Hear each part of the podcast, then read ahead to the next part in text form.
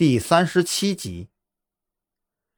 相比一开始与他对话的赵军，他更惧怕的是张扬的心思。如果他能早一点知道有这么一个人，那么他的女儿会不会？谭浩鹏突然感觉自己很累。他最自傲的就是自己的智商，可是今天这种不留情面的智商碾压。让他无力适从。还有其他的吗？冷不丁，老狐狸继续的在一旁泼着冷水。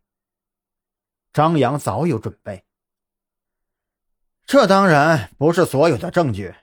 今天下午，我去方文家第一个案发现场的时候，偶然间看到他家回廊的吊灯上面有一点点红色的反光。当然，这种东西一般人不通过专业的仪器是无法察觉的。不过你也说过，我的眼睛与众不同，我看到了，而且我也相信，以嫌疑人这种高傲的性格，不可能特意在案发现场装上一个监控来观看受害者的日常起居。所以那个监控，我想只有两种可能。张扬竖起两根手指，这第一嘛。就是那个监控是方文装上的，她与徐小姿的性格不同，她是一个强势的女人。她既然接纳了嫌疑人，那么她就会强势的去占有他，所以她一定会为自己想好后路，想好怎么去逼迫嫌疑人离开他的老婆，这就是他的手段。当然，如果我是方文，我可能会选择把监控装在自己家里。至少第一选择是在自己家里面，但是他家里没有，所以我觉得第二种可能性更大。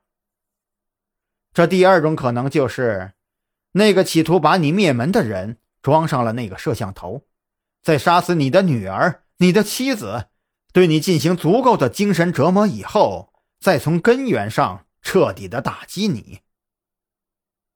张扬语重心长的说道：“你猜他会怎么做呢？他会在你情绪最低落的时候，通过录像将一切公布出来。那个时候，你已经一无所有，最后连你最自负的东西也被他踩在脚下。我想，大概就在天亮之前，那个摄像头传输的数据应该会被某人。”通过某种手段寄给警察局，可能是现实的磁盘，也可能是云共享的视频文件。不可能有那种东西的，不可能！谭浩鹏的心几乎已经被击垮了。不过恰在此时，老狐狸赵军的手机响了，是蓝雨桐打过来的。老狐狸接过电话，听了两句，紧接着就按了免提。赵队，你有没有在听我说呀？我们在案发现场搜到了一张纸条，上面写着四个字，还有一个，然后在更下方的地方留下了一串数字和一些诡异的符号。我们推测呀，这有可能是一个 QQ 号码。经过登录验证，发现后面那些数字和符号就是账号与密码。登录进去之后啊。我们在邮箱里找到了一些视频文件，里面记载着谭浩鹏进出方文家里的录像。蓝雨桐说话的语气很是轻松。